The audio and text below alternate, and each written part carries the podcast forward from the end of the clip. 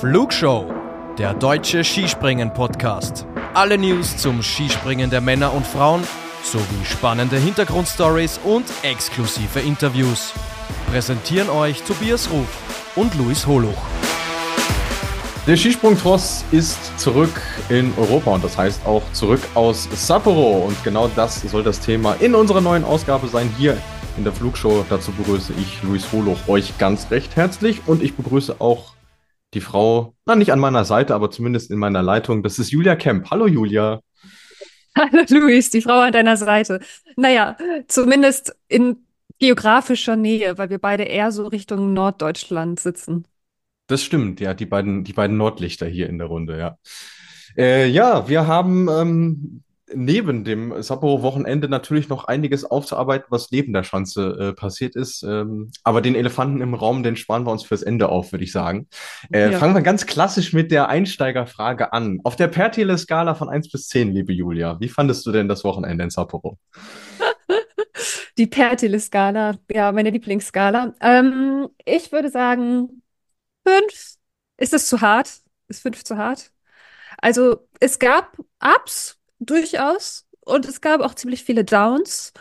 Und äh, vor allem gab es einfach so eine, ja, hm, wie, wie hast du gerade in unserem Vorgespräch gesagt, Mid-Season Crisis so ein bisschen bei mir. Also das, der Funke ist nicht ganz übergesprungen, würde ich mal sagen. Also es ist, ich habe es schon gern geschaut, aber ich hatte jetzt nicht das beste Entertainment aller Zeiten und war total Feuer und Flamme. Wie ging es dir? äh, ziemlich ähnlich. Ich hätte tatsächlich maximal auf eine 6 erhöht. Ähm, okay.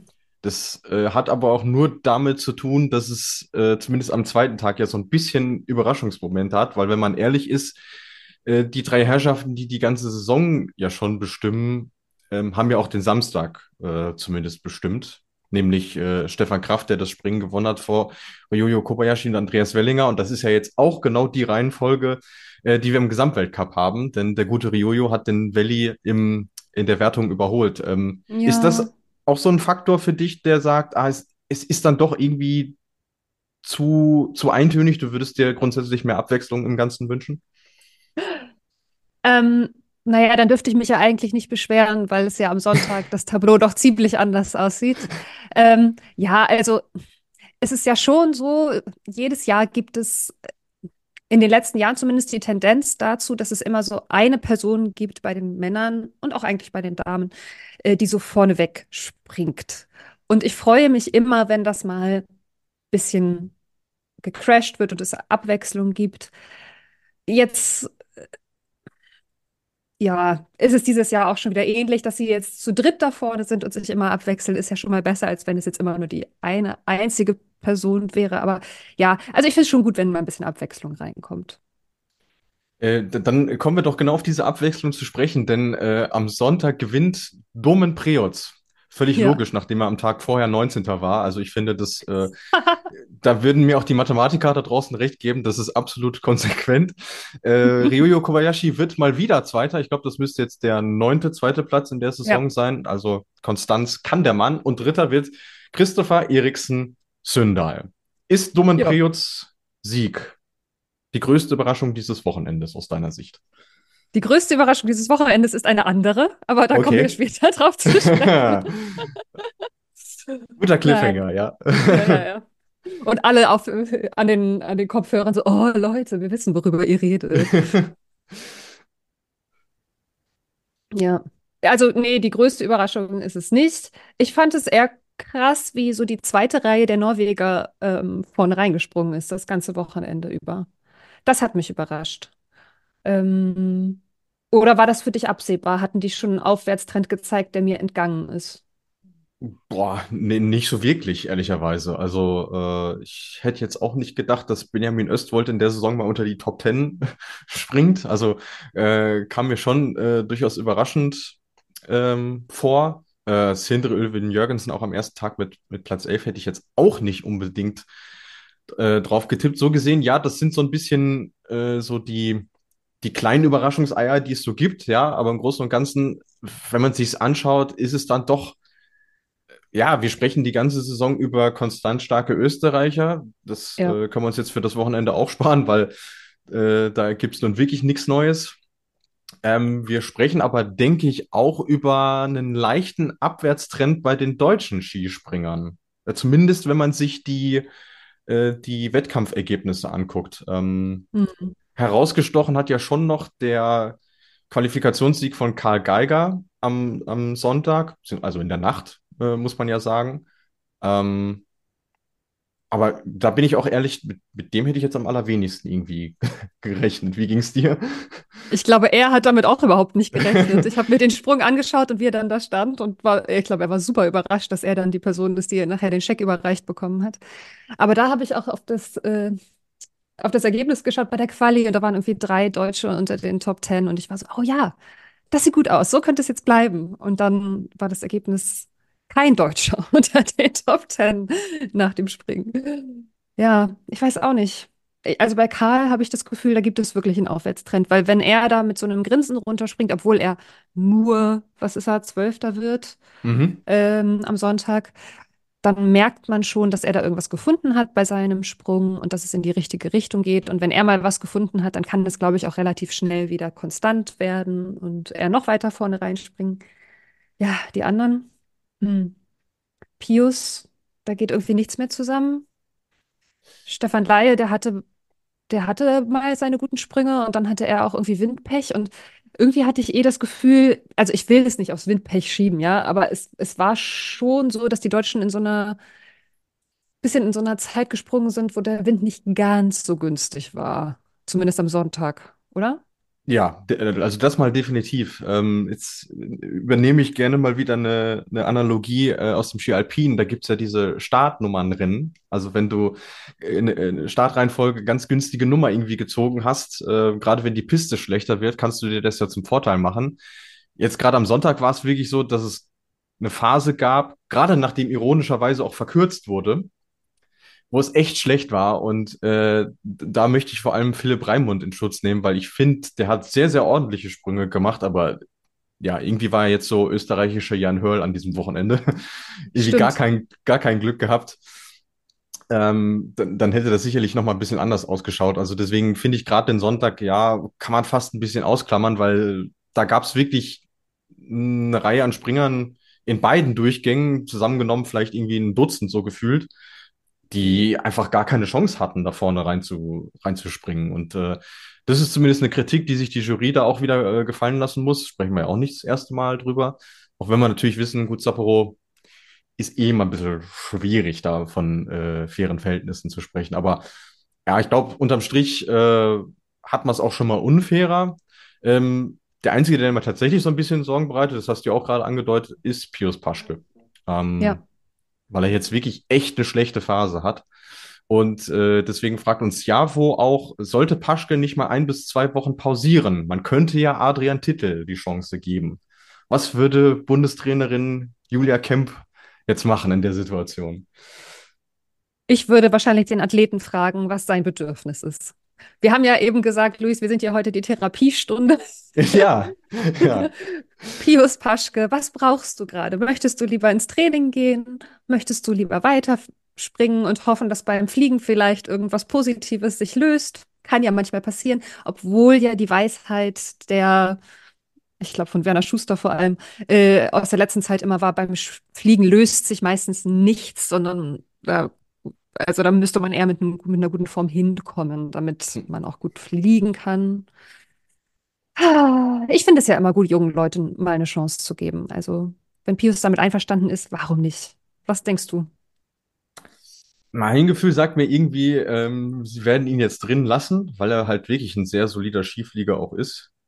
Ähm, könnte zu so einer Art Edeljoker werden jetzt an, an dem Wochenende. Ähm, ich glaube aber auch, dass wenn es dann nicht läuft, du fast keine andere Wahl hast, als ihn wieder raus, rauszunehmen. Ähm, ist jetzt ein sehr spannendes Wochenende, was wir vor uns haben, weil äh, es ist nicht nur Skifliegen in Oberstdorf, sondern es ist auch COC in Iron Mountain und der entscheidet darüber, mit wie vielen Startplätzen man jetzt äh, von Lahti bis Planica fährt. Deswegen äh, sicherlich keine einfache Entscheidung, aber also ich ich wurde das auch schon gefragt, von Kollegen auch, kannst du dir vorstellen, dass er Laie oder Paschke rausnimmt? Da habe ich gesagt, Laie mal auf gar keinen Fall, weil der zumindest äh, eine gewisse Stabilität hat. Hat er jetzt auch Pech gehabt.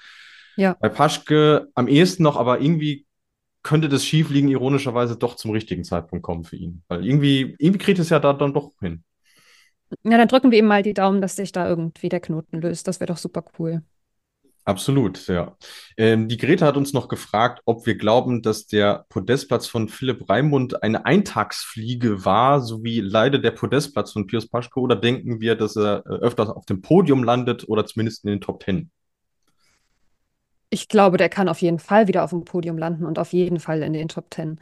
Ähm, Philipp, wenn ich das richtig gesehen habe, ist manchmal immer noch ein bisschen mit der Brechstange dabei und versucht es ein bisschen zu viel will dann zu sehr zeigen, was er kann und müsste vielleicht eher einmal kurz durchatmen und es fließen lassen. Ähm, aber das Potenzial ist auf jeden Fall da und wenn, ich glaube, er ist der Erste, der das checkt, dass er mal wieder übertrieben hat. Und wenn man da unten seine Reaktion sieht im Auslauf, dann, dann denke ich immer, ah ja, jetzt denkst du gerade, shit, ich habe es wieder übertrieben. Warum mhm. habe ich es nicht einfach laufen lassen? also ja, also das, äh, das, das sehe ich auch. Also Podest, klar, da muss dann wirklich schon alles zusammenlaufen, wie jetzt halt in, in Lake Placid. Und du musst aktuell eben sehr, sehr gut Skispringen, um dahin zu kommen. Das ist, das ist einfach so. Aber äh, Top 10, du, also ähm, sehe ich, sehe ich auf jeden Fall noch kommen in, in der Saison. Könnt mir vorstellen, dass Lachti ihm vielleicht liegt, weil das auch eher so eine Springerschanze ist. Ähm, wir haben dann auch noch Normalschanze in Trondheim. Auch nicht unspannend für ihn. Also von daher, ähm, hm. Ja, könnte, könnte, könnte durchaus noch passieren. Ähm, weil ich es gerade angesprochen habe, du musst aktuell sehr, sehr gut Skispringen. Äh, Chris Turion hat uns gefragt, kommt es nur mir so vor oder gibt es keine Coach-Requests mehr bei den Männern? Ist mir nicht äh, aufgefallen, bis ich die Frage gelesen habe, aber stimmt, ja. was ist da los? Hat er recht, ja. Ähm, aber das ist halt genau das Ding. Du, du musst aktuell so gut Skispringen, dass du es dir nicht erlauben kannst, äh, zu verkürzen. Also ähm, da vorne wie irgendwie reinzukommen, mit einer Gate-Kompensation durch Verkürzung, das ist echt ein hoher Poker, den du eingehen musst. Und äh, die Form bringen aktuell nur sehr, sehr wenige äh, Leute mit. Und hinzu kommt noch, ähm, wir haben oft genug drüber gesprochen, Kraft absoluter Stilist. Auch Kobayashi, der hat ja an dem Wochenende sogar eine 20 bekommen. Und Andreas Wellinger auch. Wird endlich mal gesehen, dass er hervorragend landet. Ähm, dann tun die sich natürlich leichter äh, zu sagen, okay, nee, wir bleiben jetzt in der Luke und gehen nicht runter, weil wir die Sprünge an der Hillsize irgendwie landen können. Und das ist sicherlich auch ein Faktor, der mit reinspielt. Ähm, aber gute Beobachtung vom, von unserem Hörer, muss man wirklich sagen. Ihr seid da wirklich sehr, sehr gewieft da draußen. Hervorragend. ähm, ja, der Sonntag äh, ist kein Zufall, dass wir mehr darüber sprechen, nicht nur aufgrund des Ergebnisses, sondern weil da auch so ein paar kuriose Sachen äh, passiert sind, ähm, noch bevor ich die Wiederholung angeschaut hatte, äh, hast du mich darauf aufmerksam gemacht, Mensch, ja. wir sollten mal über die Disqualifikation oder die Nicht-Starterlaubnis von Piotr Jura sprechen. Genau. Was war da los, Luis? Also, wenn ich mich richtig erinnere, waren wir so in den 20ern bei den Personen, die gesprungen sind. Mhm. Und mhm. Jura hätte BIP 37 gehabt, glaube ich. Korrekt. Und ähm, auf einmal kam dann unten diese Meldung, Schüler disqualifiziert. Und Werner Schuster, ich habe auf Eurosport geschaut, hat dann selbst gesagt, äh, hä? Aber er, er, kann noch gar nicht in der normalen Kontrolle oben gewesen sein, weil wir sind jetzt gerade bei 22. Die müssten jetzt irgendwie bei 28 oder 27 oder sowas vielleicht gerade sein. Mhm. Wie kommt es, dass der Schüler disqualifiziert wurde? Und er war ja nicht der Einzige. Timmy Seitsch ist noch rausgefallen. Und noch ja, irgendjemand noch? Äh, nee, in dem Wettkampf tatsächlich nicht. Ah, okay. Das Gut. waren die, die einzigen beiden, aber reicht ja auch, sind ja schon mal zwei große Namen. Ja. ähm, ich habe mich dann bei, äh, bei polnischen Kollegen äh, umgehört. Also der Grund, warum er disqualifiziert wurde, ist relativ einfach, weil äh, die Ärmel an seinem Anzug zu kurz waren. Ja, auch sowas gibt's. Ist äh, auch nicht, ist nicht erlaubt de facto, ja, die müssen eine Mindestlänge haben. Und äh, der Zeitpunkt ist halt eben so, das hatte Tobi, schöne Grüße an der Stelle übrigens, äh, rund um die Tournee angedeutet, dass man diese Vorstartkontrolle einheitlich noch früher machen möchte als jetzt aktuell.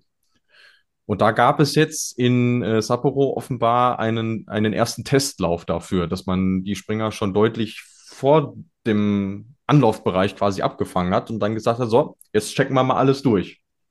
Weil die Auffälligkeit ja war ja, dass nicht die, die Schrittlänge das Thema war, was ja sonst gemessen wird, sondern eben äh, die Anzuggröße in dem Fall.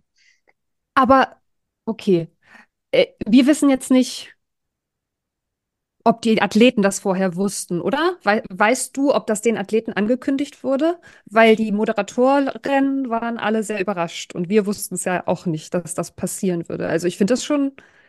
Also das gängige Prozedere wäre, die Teams darüber bei der Mannschaftsführersitzung äh, ja. zu informieren. Die gibt es ja vor dem Wochenende, wo dann auch die Startlisten und sowas festgelegt wird, wo alles mal durchgesprochen wird. Da hätte das angekündigt werden müssen, meiner Meinung nach. Ob das jetzt gemacht wurde, weiß ich aber nicht. Ja.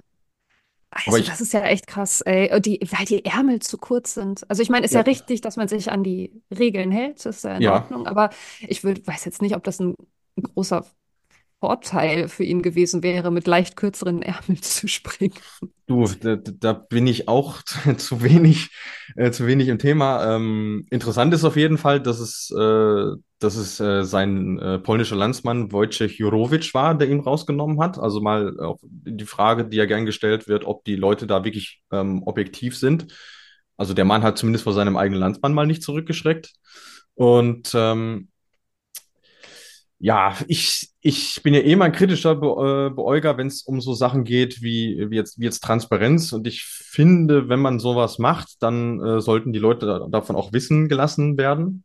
Ähm, nicht nur der innere Zirkus, sondern wo ist das Problem zu sagen, wir machen es jetzt mal, wir machen es jetzt mal anders, wenn man es vorher ankündigt. Ähm, ja, also ganz befriedigend finde ich es finde ich ehrlicherweise nicht. Aber ähm, haben wir wieder ein neues Kapitel bei, bei den kuriosesten Disqualifikationen. Also was da ja schon alles passiert ist, äh, auf jeden Fall ja. interessant, ja. Ja, also ähm, ich finde schon, sie sollten das in Zukunft ankündigen, wenn sie da so eine große, äh, also das ist ja schon im Ablauf eine große Änderung. Denn wir sind ja als Zuschauerinnen und Zuschauer auch daran gewöhnt, dass die Hauptkontrollen nach dem Springen stattfinden. Das hat ja auch irgendwie eine Tradition für uns. Okay, da steht dann Equipment Control Pending, wenn die sich dann nochmal vorstellen, die drei, die gewonnen haben und so. Das ist mhm. ja auch für die Zuschauer auch eine Änderung. Und deswegen finde ich auch, dass das einfach so vom Flow her kommuniziert werden sollte. Liebe FIS, ja. sag das nächste Mal bitte einfach Bescheid. Vor allem, wenn man ja dann äh, oben im Startbereich tatsächlich noch dieses, äh, dieses Kabinchen sieht, wo die Springer trotzdem ja vorher reingehen. Also so gesehen sind es ja dann jetzt manche Springer dreimal kontrolliert worden, wenn du so willst. Also zweimal vor dem Sprung und einmal danach. Also das, äh, hm. ja, auf jeden Fall interessant. Ähm, und dann hatten wir noch die Kuriosität, dass Giovanni Bresadola, obwohl er äh, in der Qualifikation am Sonntag äh, gesprungen ist, äh, dann nicht angetreten ist.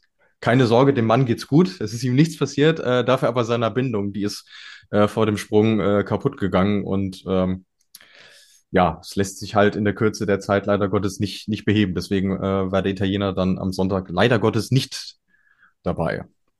Ja. Ähm, was haben wir denn noch? Aha, ja, Kuriositäten, natürlich. Ich habe mir, äh, hab mir extra diese Frage aufgeschrieben. Wir haben es im Vorfeld auch schon diskutiert. Ähm, das Ergebnis, was jetzt auf der Liste steht, ist ja ein anderes als das, was man zuerst in der TV-Grafik gesehen hat. Ja, wie verwirrt warst du, als auf einmal Christopher Eriksen Sünder Dritter war und alleine Dritter war? Total. Ich habe meinem Gehirn nicht mehr getraut. Apropos hier Therapiesitzung. ja. Das ist ja unser Thema heute. Ich habe ähm, auf die PDF-Liste geschaut, die ich immer offen habe, wenn wir aufnehmen und war so, hä, warte mal, habe ich die richtige Seite auf? Sonntag? Die waren doch, die, hä? Die haben sich doch, die waren doch ex equo. Verstehe ich nicht. Nee, habe ich mir das eingebildet? War das in der Quali? Also ich war sehr verwirrt. Ich habe meinem eigenen Gehirn mal wieder nicht vertraut. Aber du kannst ähm, mich beruhigen und mir sagen, dass es da eine andere Art von Verwirrung gab und es war nicht mein Gehirn. Das ist richtig. Also du bist äh, äh, Professor Dr. Holoch diagnostiziert, völlige, äh, völlige Gesundheit. äh, äh, also ich, ich, muss sagen, ich war auch, ich war auch verwirrt, weil ich äh, ne, man, man, guckt ja zwangsläufig unten rechts, wenn sich die Springer so nach und nach einsortieren, wenn das Standing da eingeblendet wird. Und da ist so die ganze Zeit, ja, Sündal und Fettner punktgleich. Ich hatte aber zu dem Zeitpunkt schon wieder vergessen, dass die aus unterschiedlichen Gates gesprungen sind. Und ähm, wahrscheinlich mal wieder unser Datendienstleister Swiss Timing hatte das auch vergessen. Denn äh, es wurde ja nach dem Sprung von Manuel Fettner auf 140 Meter der Anlauf wieder verkürzt. Ähm, das Problem war äh, in dem Fall aber offensichtlich, dass es ja dann zurück auf die Startluke dieses Durchgangs ging und deshalb diese Gatepunkte schlicht und ergreifend vergessen äh, wurden. Eben diese 3,7, die Sündal jetzt äh, vor Fettner ist, der sich ja eigentlich schon übers Podium auch gefreut hatte. Ja. Äh, Stefan Kraft hatte ja auch gesagt, Mensch, wird, äh, wird mal Zeit, dass der Fetti mal eines abräumt. Ähm, und da war es wieder nichts. Ja, schon sehr, sehr ärgerlich. Äh, meine Meinung dazu ist, äh, sollte nicht passieren, darf eigentlich auch nicht passieren, weil äh, schmälert das Vertrauen in die ganzen Berechnungen, die da so angestellt werden, meiner Meinung nach. Und das ist ja, ja noch ein verhältnismäßig einfacher Fall. So eine Gate-Verkürzung. Da sollte möglich sein, das äh, direkt hinzubekommen. Warte mal, das war dann also nur nach Fett, ne? Also es gilt, also bei, nur bei Sündorp wurden die Punkte vergessen oder auch noch bei Domen Preutz? Ah, da war es egal, weil der hatte eh, der hatte ja eh Vorsprung. Der hatte eh Vorsprung, ja, wie es jetzt im TV-Bild war, weiß ich jetzt aktuell gerade ehrlicherweise nicht, aber ich, ich bin mir nicht sicher, ob es nicht nur bei, bei wenn es nur bei Sündal war, wäre komisch gewesen, weil der war ja Zweiter nach seinem, nach dem ersten Durchgang. Also eigentlich hätte ja. es auch die, die Leute treffen müssen, die nach, äh, direkt nach Fettner gesprungen sind.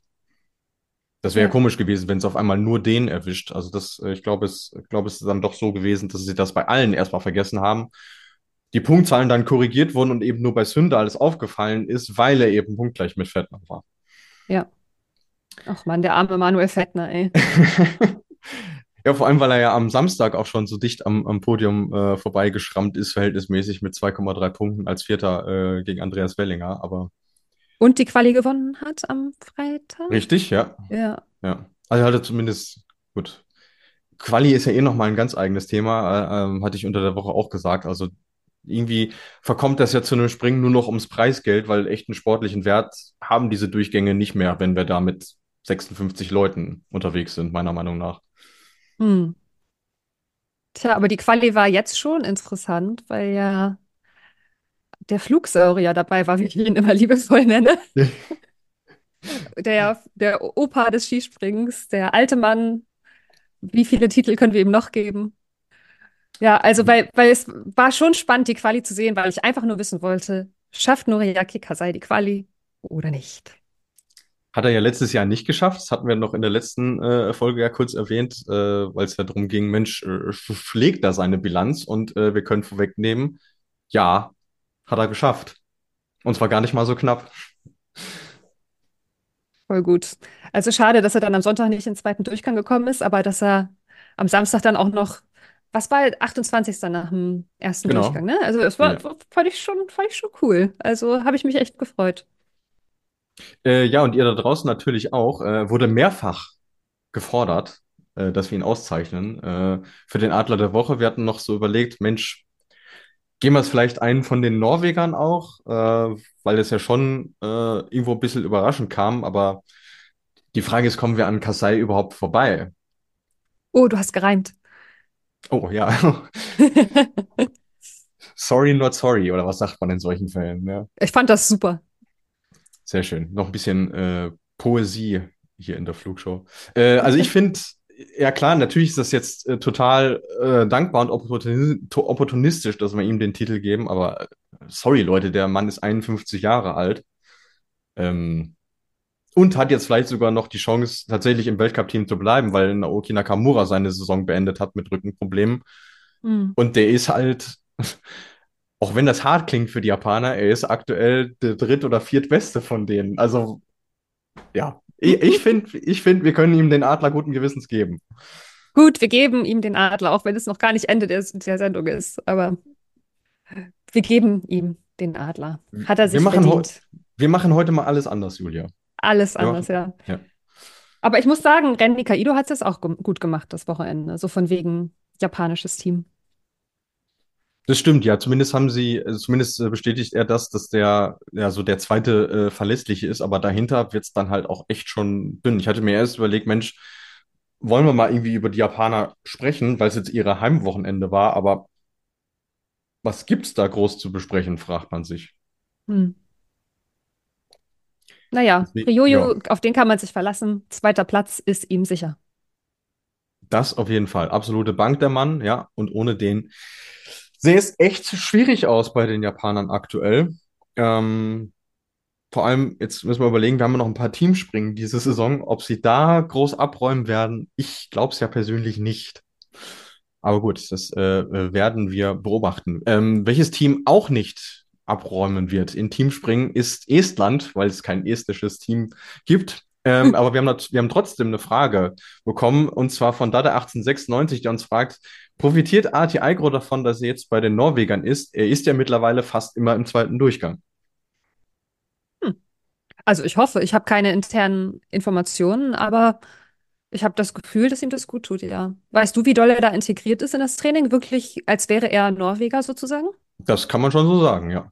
Cool. Ja. Also ist pa quasi pausenlos mit denen äh, unterwegs, wenn du, wenn du so willst. Ähm, auch im Material springt er die gleichen Anzüge wie zum Beispiel die Norweger und ja auch die Amerikaner. Auch die ähm, fand ich haben einen sehr ordentlichen Eindruck gemacht. Äh, die beiden Jungs, die jetzt wieder zurück sind, Tate France und äh, Eric Belshore. Ähm, ja. Also so gesehen hat sich für ihn schon gelohnt. Also der erste Schritt war ja, dass er sein eigenes Team quasi gemacht hat. Sagte, ich mache äh, mit, mit dem estischen Verband, da läuft es sowieso nicht. Ich äh, mache mein eigenes Ding. Dann war er ja bei den Finnen und jetzt seit letzten Sommer ist er bei den Norwegern. Und man kann schon sagen, er geht die Rufsche Erfolgstreppe Stückchen für Stückchen nach oben. Äh, ja, wenn das jetzt mal keine blendende Überleitung war. Ich hab's äh, mir schon gedacht, du. Ich der hab's estnisch, mir schon gedacht. Der estnische Norweger, jetzt sprechen wir über die norwegischen Norweger. Das ist ja eigentlich, wenn man ehrlich ist, das dominanteste Thema, was aktuell äh, den Skisprung-Zirkus umwabert. Ähm, ja. Fangen wir mal so an. Wie überrascht warst du, als du das erste Mal davon gehört hast, dass es da sagen wir mal, kriselt zwischen Mannschaft und Trainer? Sehr überrascht. Ich war wirklich sehr überrascht. Dass, die Nor dass das norwegische Team gerade Probleme hab, hat, darüber haben du und Tobi ja schon gesprochen. Das äh, habt ihr ausführlich schon besprochen vor zwei, drei Sendungen, glaube ich. Mhm. Ähm, dass auch dort die Ergebnisse dieses Jahr nicht in dem obersten Rufschen Regal sind, so wie letztes Jahr, ähm, ist uns auch allen bewusst dass Alex Stöckel die Person ist, die jetzt da ins, wie sagt man, ins Feuer gerät. Nee, ja. wie ist das? Ja, sagt man das so? Ja, Gut. kann man schon, ja. Also der ja. da jetzt ähm, die Zielscheibe Zur Disposition wird. steht, sagen wir mal Zur Disposition so, ja. steht, Dankeschön. Ähm, das hat mich sehr überrascht, obwohl, obwohl eindeutig gesagt wurde, dass es nicht mit den Ergebnissen zusammenhängen soll. Also, was ist passiert? Alexander Stöckel, der Trainer der Norweger, hat Briefe erhalten von der A-Mannschaft, unterzeichnet, äh, geschrieben von Johann André Vorfang, weil der Athletensprecher der norwegischen Mannschaft ist, richtig. Äh, und von der B-Mannschaft auch unterzeichnet, dass sie sich wünschen, dass er zurücktritt. Sowas in der Art? Habe ich das richtig zusammengefasst? Oder an wen gingen die Briefe? Äh, die Briefe gingen äh, an die Ebene darüber an ah. das, an das, äh, im, im Norwegischen heißt es so schön, das HOP-Komitee des Skiverbandes. Also das ist quasi so das, äh, das Gremium, was nur für die Skisprungsparte äh, verantwortlich ist. Ähm, äh, dass es zwei Briefe gab, stimmt, ja, das hast, das hast du richtig gesehen. Also einerseits die, die A-Mannschaft und aber auch die B-Mannschaft, was schon mal erstaunlich ist, weil die ja so gesehen nicht direkt was mit Stöckel zu tun haben. Aber auch die haben sich ja ähm, äh, gegen ihn ausgesprochen. Und der Zeitpunkt, den Zeitpunkt finde ich auch interessant. Sie haben es nach den Skiflug-Weltmeisterschaften geschrieben, also quasi nach dem zweiten ah. Großereignis in, in der Saison, was ja das, äh, ja, die, die erste WM seit 2003 ohne norwegische Medaille war. Ja, aber Sie sagen, die Ergebnisse hätten nichts damit zu tun. Gut, da stecken wir jetzt nicht drin. Das können wir vielleicht nicht beurteilen, inwiefern ja. das wahr ist. Ähm, mich hat das überrascht, weil ich Alexander Stöckel, ich meine, ne, ich kenne ihn nicht persönlich, aber was, was ich aus dem Fernsehen mitbekommen habe und aus der Berichterstattung, habe ich Alexander Stöckel immer für einen sehr kompetenten und auch menschlich irgendwie freundlichen Trainer wahrgenommen, wenn ich ihn in Interviews gesehen habe. Der hat ja auch sein ganzes Leben umorganisiert und ist nach Norwegen gezogen, hat Norwegisch gelernt. Ich glaube, seine Kinder gehen da zur Schule und was weiß ich. Also ähm, es ist, für mich wirkte er immer wie ein sehr sympathischer, offener, engagierter Trainer. Nun war ich ja nie selbst dabei und vielleicht passiert hinter den Kulissen irgendwas, von dem wir überhaupt gar keine Ahnung haben. Aber dass in diesen Briefen dann diese menschliche Komponente hervorgehoben wurde, das ist, glaube ich, der Punkt, der mich am meisten irritiert hat. Äh, das, äh, das muss man mal definitiv hervorheben, äh, weil es genau das ist, also dass gesagt wurde, ähm, ja, es, es liegt eben nicht an den Ergebnissen und vor allem, dass man die Sache jetzt sofort gelöst haben möchte und nicht äh, quasi darauf abwarten kann, dass diese Saison jetzt äh, vorbeigeht, denn man möchte ein neues Team für die nächste Saison zusammenstellen und die ist ja deswegen so interessant, weil es ja für die Norweger um die Heim-WM in Trondheim geht.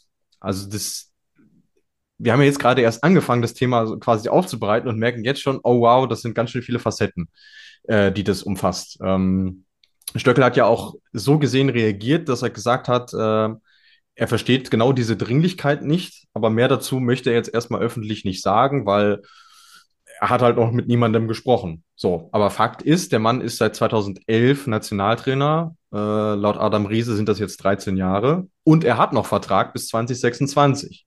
Mhm. Zumindest in der Angelegenheit äh, sitzt er ja am längeren Hebel, kann man sagen, weil er kann sich darauf berufen, hier, das ist mein Arbeitspapier, daran halte ich mich.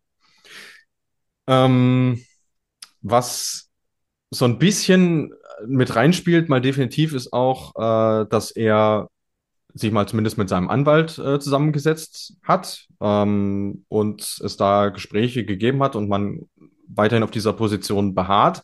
Er sagt sogar, ähm, er wird so lange Trainer bleiben, bis er sich anders äh, entscheidet, weil ihm von Seiten des Verbandes keine Gründe dafür genannt wurden, warum das anders äh, sein sollte. Also es gibt keine Umstände, die der Meinung seiner Anwälte nach irgendwie zu einer Beendigung von diesem Arbeitsverhältnis führen würden.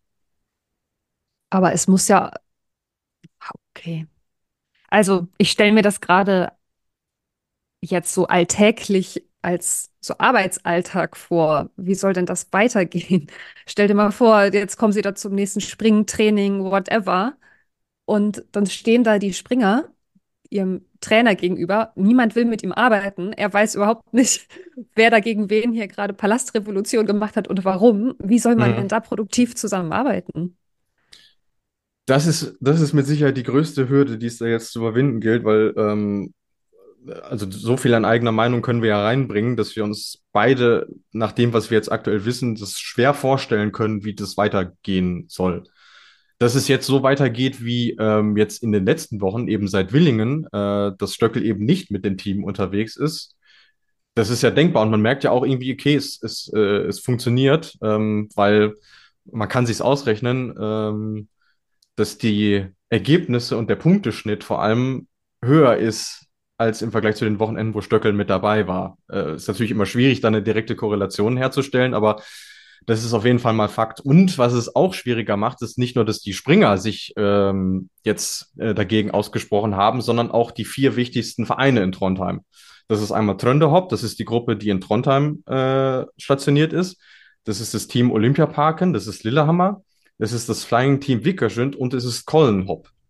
Also die Mannschaft in, in Oslo. Und die haben in einer Pressemitteilung gesagt, wir sind stolz auf unsere Athleten und wir nehmen mit Bescheidenheit zur Kenntnis, dass sie selbst eine Situation ansprechen wollen, zu der sie gehört werden wollen. Unsere Athleten werden immer unsere volle Unterstützung und unseren Respekt haben. Mhm. Boom. Also es ist, äh, es, es ist jetzt nicht eine eben A- und B-Mannschaft, sondern es sind jetzt sogar die Vereine, also nochmal eine Ebene drunter, die sich äh, dagegen ausspricht. Und das macht es mit Sicherheit nicht einfacher. Mhm wir wissen halt einfach nicht, was passiert ist. Wir haben keine Ahnung, wie die Arbeit da in den letzten Wochen und Monaten aussah. Wir können es wirklich einfach nicht beurteilen.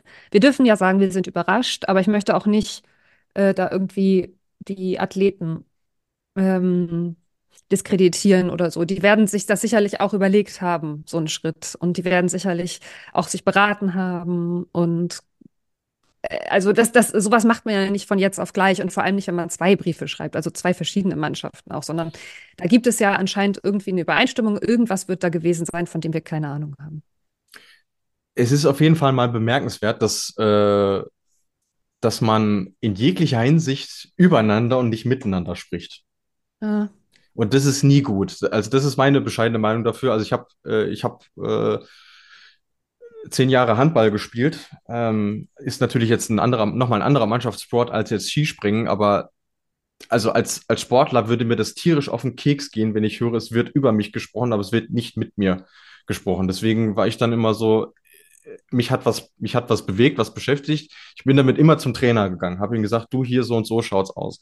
Und ähm, da hat von dieser Situation hat ja auch aktuell niemand was davon. Das ist, das ist mit das Verheerendste daran, weil äh, der, der, Trainer steht öffentlich zur, zur Diskussion. Er spürt zumindest, dass die, dass die Fans ähm, hinter ihm stehen, weil wenn man sich mal anschaut, wie die Leute in Social Media reagieren, die schlagen sich fast alle auf Stöckels Seite und sagen, hier, das ist unser Erfolgstrainer, das ist unser Mann, es kann nicht sein, dass die Athleten äh, rebellieren. Und ähm, auf der anderen Seite, die Athleten haben auch nichts davon, dass da jetzt so drüber diskutiert wird, weil sie tagtäglich damit konfrontiert werden. Auch eben in Social Media. Und deswegen hat ja zum Beispiel Halber Eigner Granerüth auch äh, gestern getwittert und gesagt, ähm, dass äh, Johann André Vorfang eben der Vertrauensmann der Gruppe ist. Er spricht im Namen dieser Gruppe. Und er hat festgestellt, dass es wirklich äh, eine Vielzahl an bösen Kommentaren gegen ihm übergab. Und er fordert die Leute darauf, daran zu denken, dass am Ende äh, so einer Nachricht eben auch ein menschliches Wesen sitzt. So, also ja. es ist unabhängig von dem, wie jetzt die Sachlage ist, aber das ist gut, dass er das mal gesagt hat, weil wenn da irgendwas unter der Gürtellinie fällt, Freunde, das führt auch nicht zum Ziel. Ähm, nee. Und wir wissen, wie gesagt, alle nicht, was hinter den Kulissen passiert ist. Also lasst, lasst uns mal einen Schritt zurücktreten und, ne? Also wir müssen hier nicht persönliche Urteile fällen. Da haben wir alle überhaupt keine Kompetenz zu.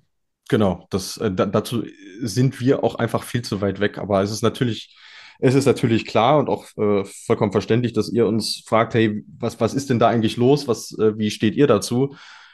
Äh, ich glaube, ein endgültiges Urteil, wie du gesagt hast, können wir nicht fällen weil dazu fehlen uns die Details, aber es gibt zumindest Aspekte an der Angelegenheit, äh, die wir schon beurteilen können und sagen, ja, das ist, es ist mit Sicherheit nicht optimal gelöst.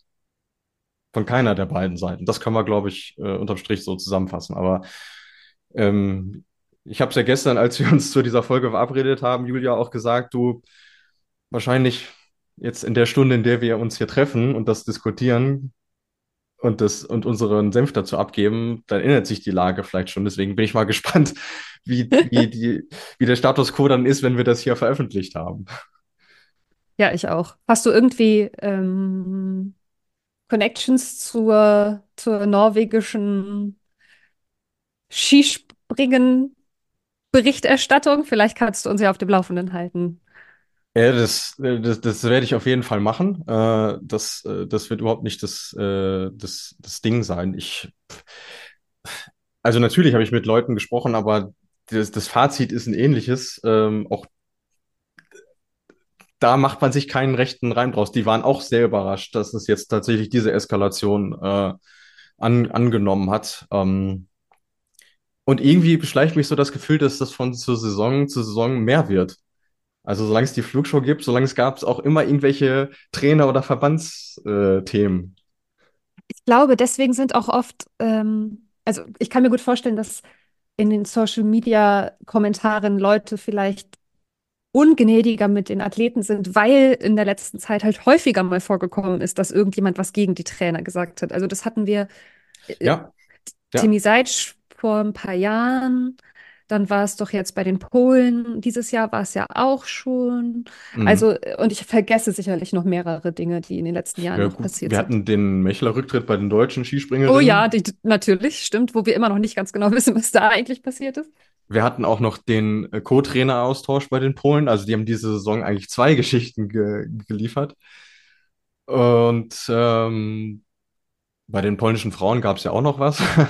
also, ja, also, und ich glaube, in der Angelegenheit ist es halt, es schwingt halt, glaube ich, wirklich viel mit, dass diese, ja, ich vermeide jetzt das Wort Ehe, dass diese Arbeitsbeziehung zwischen Stöckel und den Norwegern eben schon so lange geht und man so dachte, boah, das ist irgendwie, das, das ist, das ist ein Bund, der für eine sehr, sehr lange Zeit irgendwie bestimmt ist, weil man so dachte, das, das passt einfach so. Äh, genau wie du gesagt hast, er der, der, der Österreicher, der eigentlich so den ersten wirklich großen Job im Trainerbusiness annimmt und sagt, ich mache das jetzt und ich mache es zu 100 Prozent. Ich gehe nach Norwegen, ich lerne die Sprache, ich ähm, verschreibe mich dem mit Haut und Haaren und jetzt steht der so unterm Kreuzfeuer.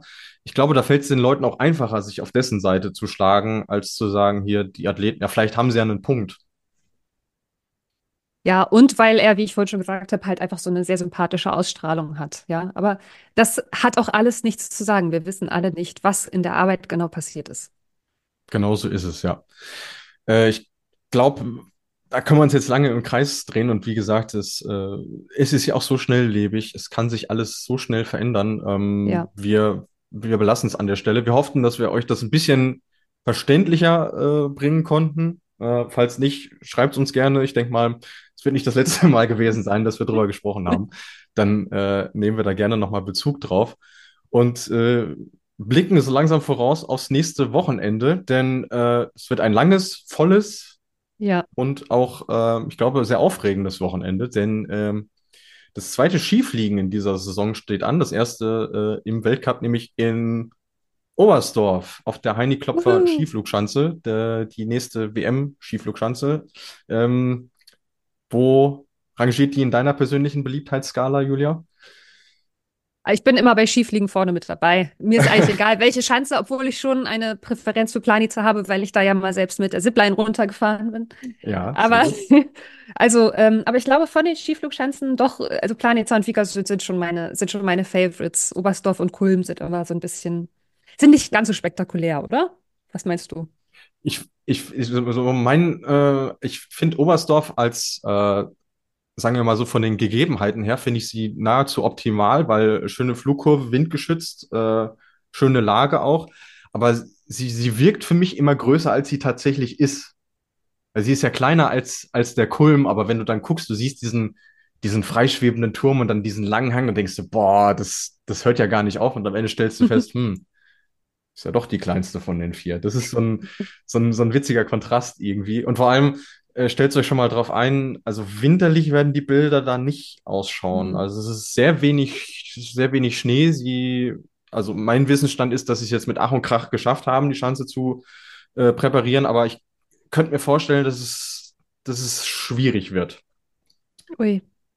Aber dafür ist das Programm umso voller, denn äh, wir haben schon am Donnerstag wichtig, Donnerstag, um 16.40 Uhr die Qualifikation. Dann haben wir am Freitag um 15.45 Uhr äh, das erste Superteam im Skifliegen. Können wir gleich auch noch kurz drüber sprechen.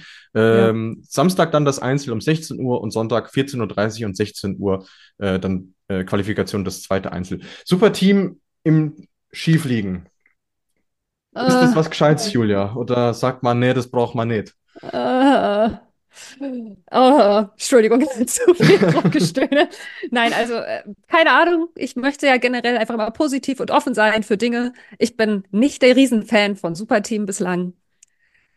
Hey, vielleicht ist es im Skifliegen der geilste Wettkampf aller Zeiten und ich wäre total überrascht. Ich werde das normale Team schon vermissen im Skifliegen. Es ist einfach schon richtig geil immer im Skifliegen. Äh, geht mir tatsächlich genauso. Also mein meine persönliche Meinung dazu ist, ich glaube, dass das Superteam auch nur dann wirklich interessant wird, wenn du es auf kleine Chancen packst. Und das haben wir jetzt in dem Fall halt wirklich so, so gar nicht. Aber auch ich lasse mich gerne eines Besseren belehren. Deswegen ähm, sind wir mal gespannt. Äh, apropos kleine Schanze. Weißt du, wo es die an diesem Wochenende gibt? In, äh, hm. meinst du jetzt die Damen oder meinst du Conti Cup? Ich meine die Damen, ja, tatsächlich. Hinzenbach, oder? Hinsbach. Ja. Wie, äh, wie äh, bei dem Wochenende, wo wir die Skiflug-WM hatten mit Jubno, kriegen die Damen wieder das komplette Kontrastprogramm. Die ja. kleinste Schanze im Weltcup, ähm, auch nur zwei Veranstaltungstage. Ähm, das haben sie auch irgendwie ein bisschen eingedampft, wie es wie es ausschaut. Also es wird nur am Samstag und am Sonntag gesprungen. Samstag 12.30 Uhr Qualifikation, 13.45 Uhr Wettkampf und Sonntag genau das gleiche. Ähm, ihr könnt natürlich unsere Liebesbeziehung zu Hinzenbach. Es wird sich auch nie ändern, aber es ist irgendwie schon äh, skurril, dass ausgerechnet die beiden kleinsten Chancen mit Skifliegen irgendwie äh, zusammenfallen. Also ähm, ganz, ganz schräge Entwicklung. Aber zumindest können wir sagen, hey, wenigstens ist die Wettkampfpause für die, für die Frauen vorbei. Hat lang genug gedauert. Wir haben die jetzt drei Wochen nicht gesehen. Also nee, zwei Wochenenden nicht gesehen, aber dann. Genau, seit Willingen. Drei, ja, ja. ja, ja. Alter.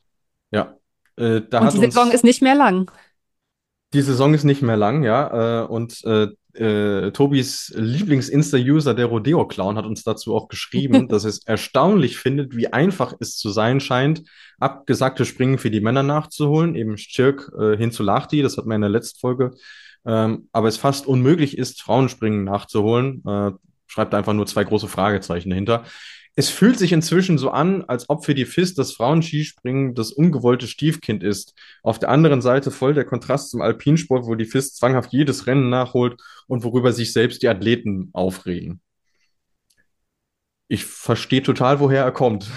Die Frage ist, die Frage ist, äh, ob das inzwischen so ist oder ob das nicht schon ganz lange oder eigentlich immer so ist. Dass die Frauen das Stiefkind sind? Ja. ja. Also, ich glaube, das war eine Suggestivfrage. Das war, ein, das war eine Suggestivfrage, ja. Hast du Gold richtig erkannt? äh, ja, und vor allem, wenn, also das muss ich jetzt wirklich an der Stelle nochmal loswerden, äh, wenn du dann wirklich diese, äh, diese Begründung hörst, warum denn das äh, Herren-Skispringen von Schirk in Lahti an dem Termin nachgeholt wird, wo eigentlich die Frauen äh, springen sollten, die dann aber stattdessen um neun Uhr morgens äh, springen. Da sagte Sandro Pertile dann, ja, das hängt damit zusammen, dass die eben die gleichen ähm, äh, Wachs- und Umkleidecontainer benutzen. War und das ist Begründung. ja dann wichtig, dass die Frauen dann zuerst drin sind, weil ja. sie den Schweißgeruch der Männer sonst nicht ertragen, oder was? Ich, ich, also. habe, ich habe keine Ahnung und äh, der, der, der Sportmanager der Lachti Ski Games, Tami Kuro, ist damit auch konfrontiert worden. Der hat einfach nur gesagt, also Logistik ist bei den Gesprächen mit der FIS nie ein Thema gewesen. ja. Kann sich jetzt auch jeder, jede und alle dazwischen und außerhalb äh, Gedanken dazu machen, was, äh, was man darüber denn, äh, was man dazu denn, denn findet. Aber ich wollte es euch zumindest sagen, nachdem ich das gelesen habe, habe ich auch äh, mir meinen Teil dazu beigetragen. Aber gut, es ist wie es ist und es hätte noch immer Jod gegangen, sagt man ja. Äh, deswegen würde ich sagen, schauen wir uns einfach an, äh, was jetzt am Wochenende passiert. Oder hast du noch was loszuwerden, Julia? Hm, nee. Ich bin gespannt, welche Kuriositäten uns dieses Wochenende erwarten. Weil wir haben mehr über Kuriositäten gesprochen als über die Wettkämpfe von der Zeit das, her. Das ist wohl wahr, ja. Und vielleicht potenziert sich ja sogar dadurch, dass die, dass die Frauen wieder mit, äh, mitmachen dürfen, äh, um es mal so zu formulieren. Ich hoffe nicht. Ich wünsche mir, dass wir sportlich interessante Wettkämpfe sehen, über die wir stundenlang sprechen können nächste Woche. Das, das wäre schön. Das äh, wäre aber auch die Ausnahme in der Saison, ja. Mhm. Ähm, dann noch abschließend, weil wir es jetzt noch länger nicht mehr gemacht haben, Blick aufs Tippspiel. Ähm, vorne, ja, ist so ein bisschen Bewegung drin, aber auch nicht so viel. Oh, ich sehe gerade, dass unsere Expertin Ulrike Gressler auf Platz 5 aufgestiegen ist. Oha die war mal zweitstellig und jetzt robbt sie sich so allmählich ans Podium ran. Also da lässt sie ihren Worten wirklich Taten folgen. Ähm, auf Platz drei liegt Jasmin mit 7313 Punkten. Die Natalie ist immer noch Zweite mit 7384 Punkten und vorne einsam vorne wegfährt Delaric mit 7600 Punkten. Also ich glaube, äh, wir können nicht nur demnächst die Kristallkugeln im Weltcup verteilen, sondern auch die Kristallkugeln in unserem Tippspiel. Gewinnen die Menschen etwas? Äh, das ist noch in Verhandlung, aber es könnte sein, dass es tatsächlich einen Preis gibt, ja. Aber das cool. werden wir dann an äh, geeigneter Stelle äh, bekannt geben. Gut, ich denke, damit äh, haben wir hoffentlich die wichtigen und bestimmenden Themen äh, dieser Woche äh, besprochen. Und dann bleibt mir an der Stelle gar nichts anderes übrig, als mich bei dir zu bedanken, Julia, für diese Therapiesitzung. Dankeschön, Professor Dr. Luis Holuch, ähm, für die Therapiesitzung meinerseits auch. Es hat sehr gut getan. Das äh, freut mich, ja. Und äh, natürlich mit dem pickepacke vollen Programm äh, melden wir uns dann in der nächsten Woche wieder. Äh, Wenn es gut läuft, haben wir sogar einen Gast da, der auch vor Ort ist. Also von daher uh, uh. seid mal gespannt, wer das denn sein könnte. ähm, ja, dann verabschiede ich mich an dieser Stelle und ich lasse dir, Julia, die Ehre, unser Motto nochmal zum Besten zu geben. Vielen Dank für diese schöne Folge. Habt eine schöne Woche und nicht vergessen, liegt's, soweit es geht.